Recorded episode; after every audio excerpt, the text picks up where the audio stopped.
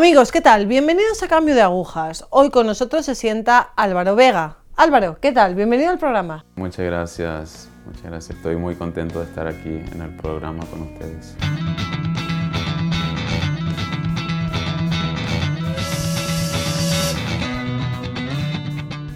¿Puedes contarnos algo de ti? ¿Qué haces actualmente? ¿En dónde te criaste? Bueno, estas cosillas que suelo preguntar yo bastante a menudo. Eh, bueno, me llamo Álvaro Vega, soy rapero católico, eh, hago música rap para Jesús y vengo de padres nicaragüenses, vivo en el sur de la Florida. Vengo de una familia muy católica, por gracia de Dios, donde la oración siempre fue como eh, fundamental, pero a pesar de eso yo en mi vida me fui por otros caminos buscando la felicidad, lo que yo creía que me iba a llenar. ¿Y cómo es que viniendo de una familia practicante te desvías? ¿Qué lo causa? ¿O qué crees que lo causa? Bueno, mis padres eh, me enseñaron, a mí y a, a mis tres hermanos nos enseñaban eh, la importancia de poner a Dios primero en nuestras vidas. Entonces nosotros íbamos a misa todos los domingos, rezábamos en familia, pero eso era como la espiritualidad personalmente para mí. Ahora veo que era algo superficial. No había profundidad en eso. Yo sí creía en Dios, pero no sé, tal vez como no lo veía, ¿verdad? Y no, no había entrado todavía en una relación con Cristo hasta los 26 años cuando conocí a Jesús por primera vez. Vale, entonces empiezas a alejarte del Señor. ¿Esto es por algún, alguna cosa concreta? Quiero decir, la influencia de los amigos o el cambio de la adolescencia. ¿Por qué te alejas? ¿O por qué crees que te alejas? Um, fue la influencia del mundo que me fue desviando. Fue la música. Yo escuchaba mucha, mucha música rap, hip hop también fueron las experiencias que yo tuve en la vida, los rechazos que yo sufrí en la escuela de mis compañeros, que hicieron de que dentro de mi corazón comenzó a crecer más odio al experimentar ese rechazo y me, me fui como aislando del mundo.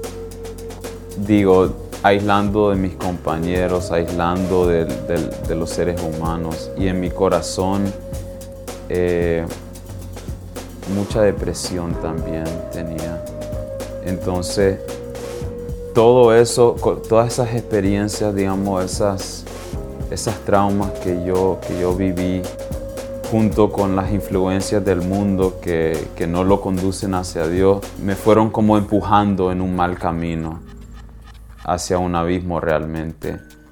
Y fue a los 26 años cuando, leyendo un libro, La imitación de Cristo, yo conocía a Jesús por primera vez. Yo tenía unas metas muy grandes en la vida.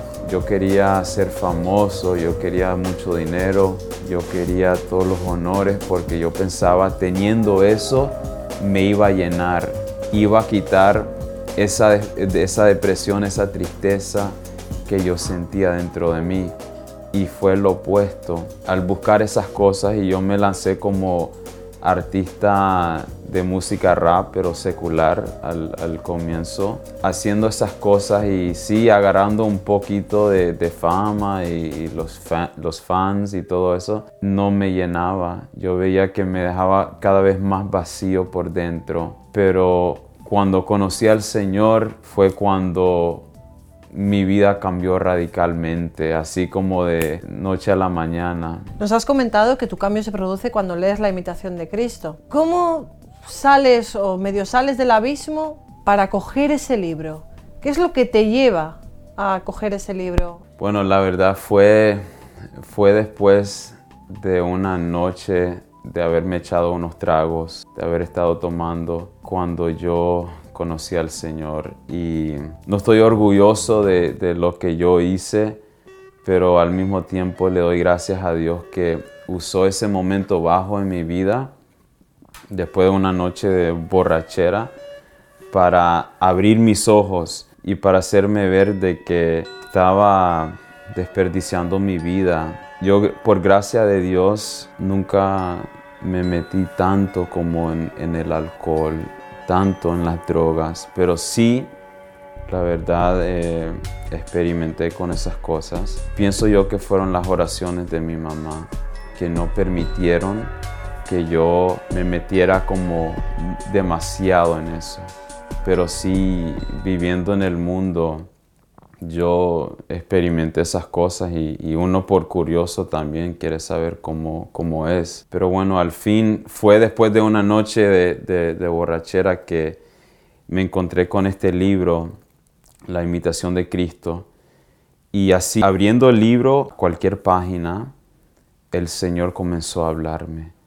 Y al comienzo yo decía, no, esto es una coincidencia, esto no puede ser abrí, ese libro como a cuatro o cinco eh, lugares diferentes y cada vez era un mensaje exactamente para mí.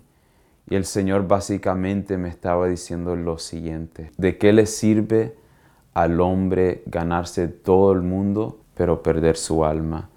Entonces yo me di cuenta en ese entonces, si yo me muero hoy, si yo me muero en este instante, yo me voy para el infierno. Y fue así de, así de claro que el Señor me mostró como el estado de mi alma. Me permitió como tener un, un juicio antes de que yo muriera. A veces la gente dice, mira, yo soy buena persona, yo nunca he matado, yo nunca he, he, robado a un banco, pero la verdad es, si ya hemos hablado mal de nuestro prójimo, somos matones. Si ya una persona eh, nos ha sonreído y no le hemos devuelto la sonrisa, ya hemos robado su gozo.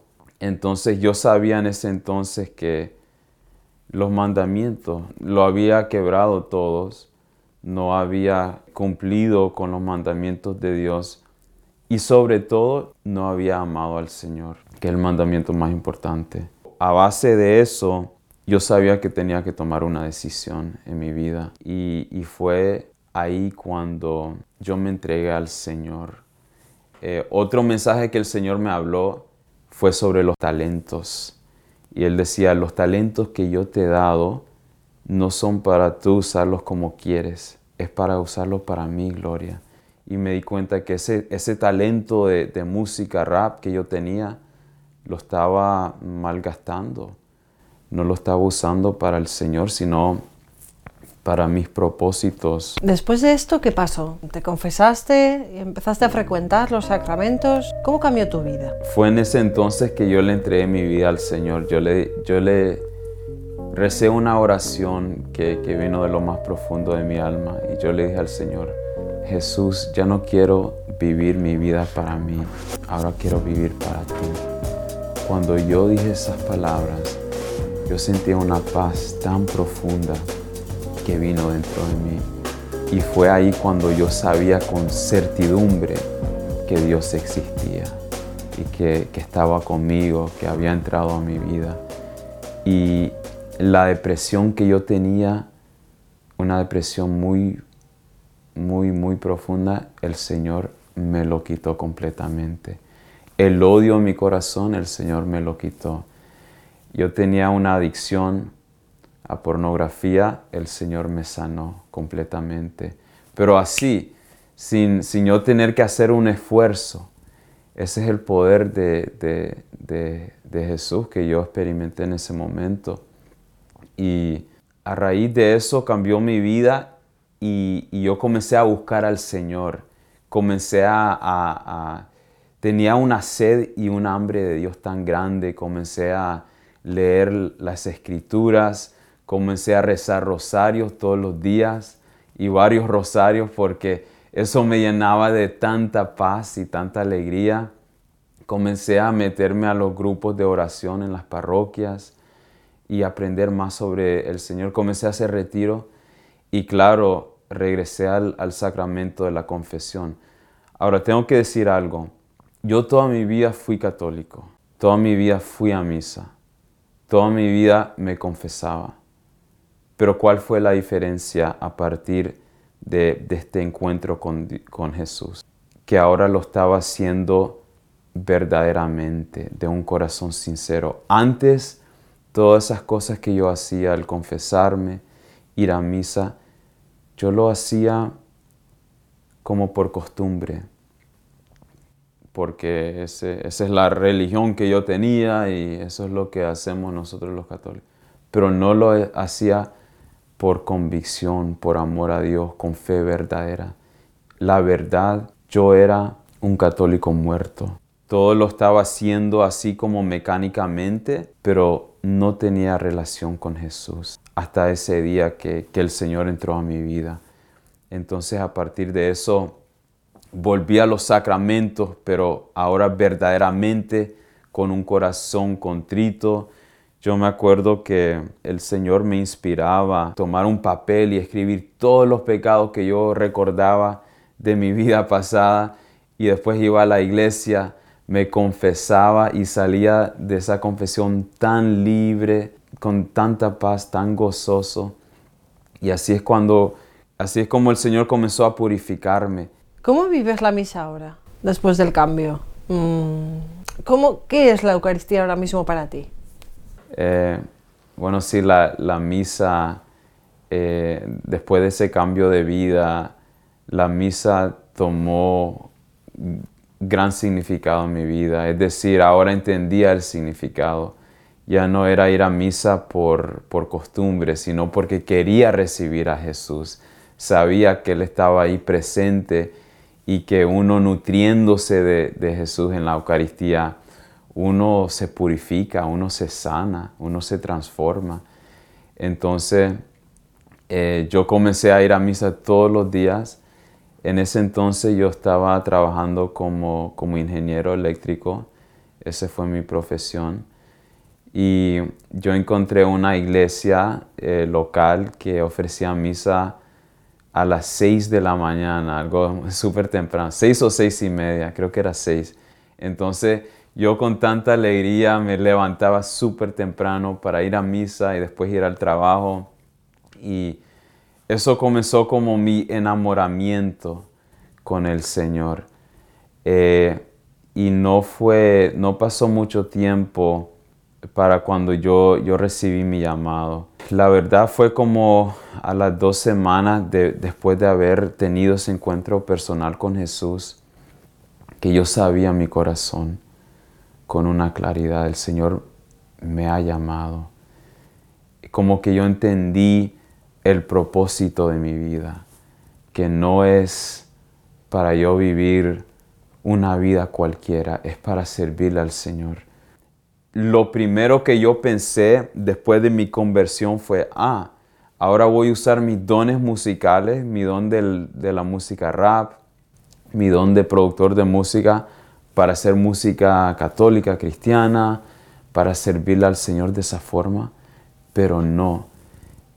Cuando pensaba de eso, eso, eso no, me, no me dejaba como, como en paz había algo más a cual el Señor me estaba llamando y, era al, sacerdocio, a la vida religiosa. Entonces yo como al año después de, ese encuentro entré al seminario, apliqué al seminario diocesano ahí de, Miami y me aceptaron. Eh, entré, estuve cinco años y medio en el seminario estudiando para ser sacerdote y fue en ese tiempo que yo pude discernir con más precisión mi llamado, que no es para ser sacerdote de parroquia, sino más bien ser sacerdote religioso, pertenecer a una comunidad, eh, tener una vida de oración más profunda, más contemplativo, ¿verdad?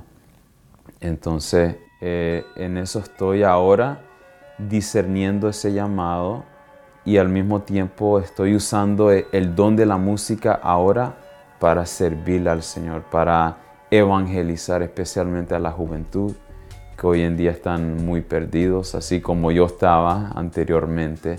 ¿Qué papel tuvo la Virgen en esta conversión, en este cambio? La Virgen María si no fuera por ella, yo, yo no estaría aquí hoy en día. Después de mi conversión, como yo decía, una de las cosas que el Espíritu me impulsó a hacer, el Espíritu Santo, es rezar el rosario. Y yo al rezarlo sentía tanta paz. Cada vez que yo tenía un problema o, me sentía con ansiedad o tenía tristeza o, se enoja o algo, cualquier cosa, acudía al rosario. Y es, tan milagroso, ¿verdad? Es tan poderoso como eh, el Señor lo llena de su gracia, le llena, lo llena de esa paz y te quita los problemas. Así, yo me acuerdo una vez estando en el seminario, de repente todo tipo de emociones feas entraron en mi corazón. Era como una mezcla de, de, ansiedad, de depresión, de, enojo, todo como una cosa bien rara. Lo primero que yo hice, voy ir a la capilla, me puse de rodillas, saqué mi arma, el rosario, y comencé a rezar. Antes de terminar la primera década, todas esas emociones se me fueron yo me di cuenta, este es un ataque espiritual y la Virgen estaba ahí para rescatarme, para ayudarme. Entonces para mí la Virgen es, todo, ella es la que me lleva a, a Jesús. ¿Puedes contarnos un poco cómo haces tu apostolado ahora? ¿Cómo llevas a los jóvenes al Señor a través de tu música? Sí, ahora eh, lo que estoy haciendo es usando este don de música que el Señor me ha dado para evangelizar y para catequizar también.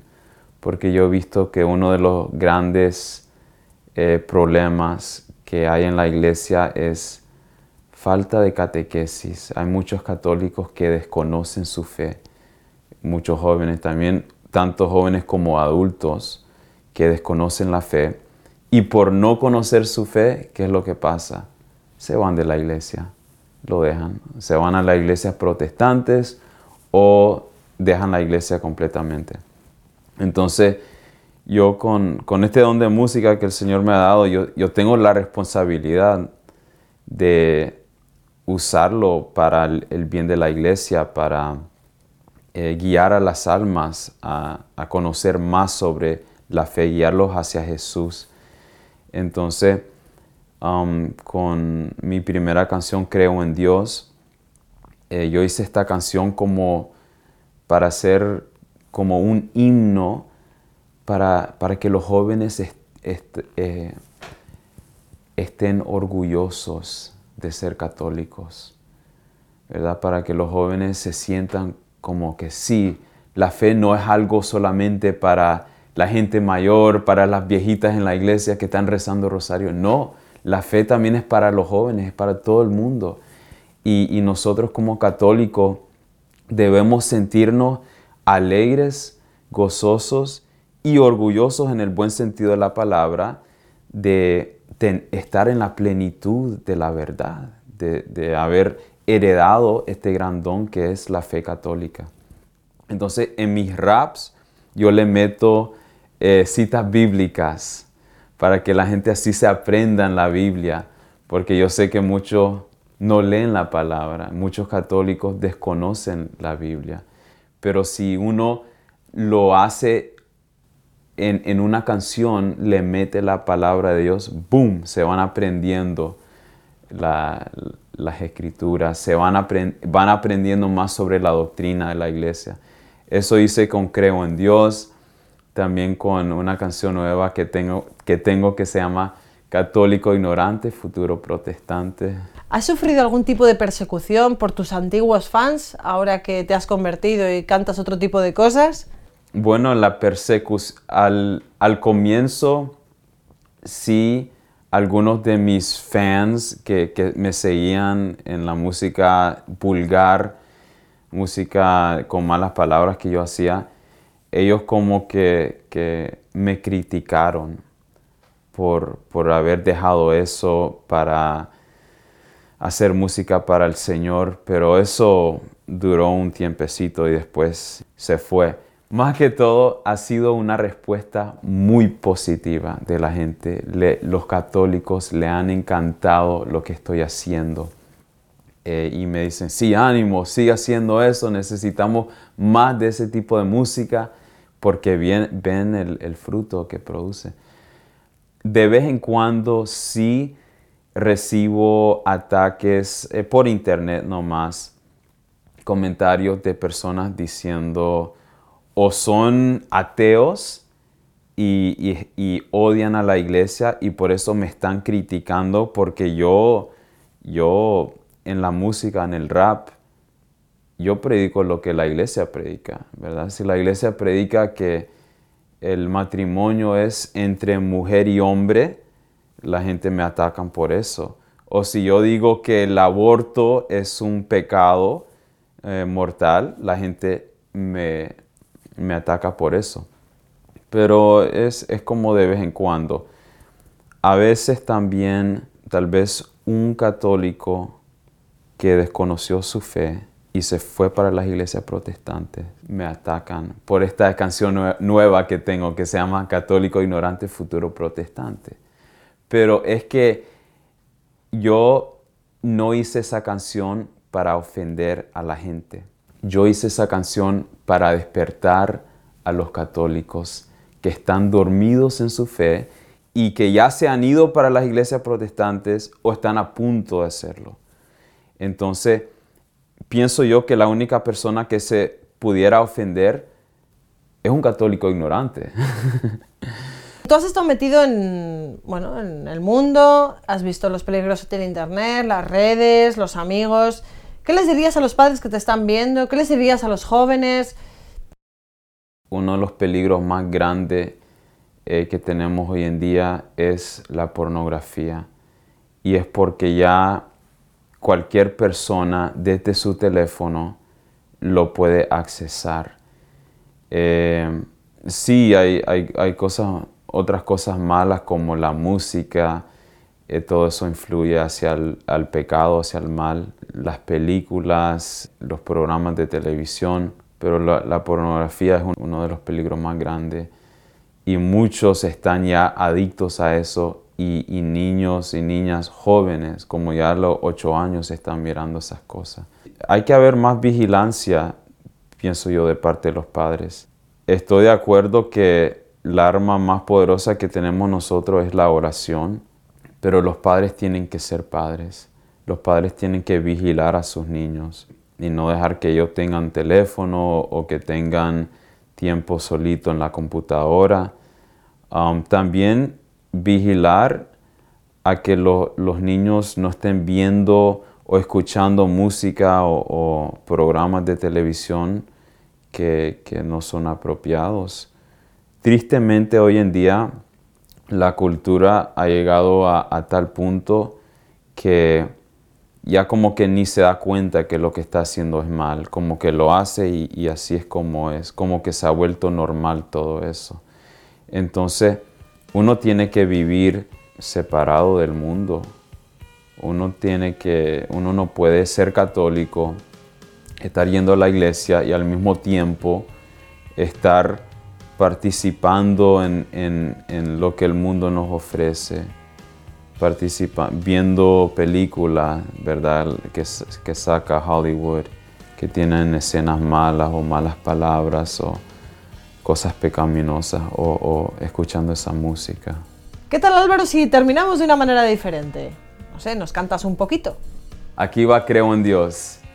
Creo en ti, creo en mí y en mis ganas de vivir. Creo en Dios, mi Señor, de este mundo creador. Creo en mí, creo en vos, creo en un mundo mejor. Yo creo que si se puede, yo sí creo en el amor, pero les diré lo que no creo. Yo no creo en lo, que, en lo que niegan las escrituras que yo leo. Yo no creo en las razones para hacerme ateo. Si yo creo en el Señor es porque sí lo veo. Yo no creo en el derecho de quitar la vida. La sangre de los inocentes clama cada día. Yo no creo en la redefinición del matrimonio. No creo en las mentiras que propaga el demonio. Yo creo en el amor para vencer el odio. Creo en la dignidad de la vida humana dada por un Dios que nos ama. Creo en Jesucristo, la solución para un mejor mañana. Aquí lo tenéis. No digo más. Ha sido tajante. Gracias, gracias por estar aquí hoy con nosotros. Gracias.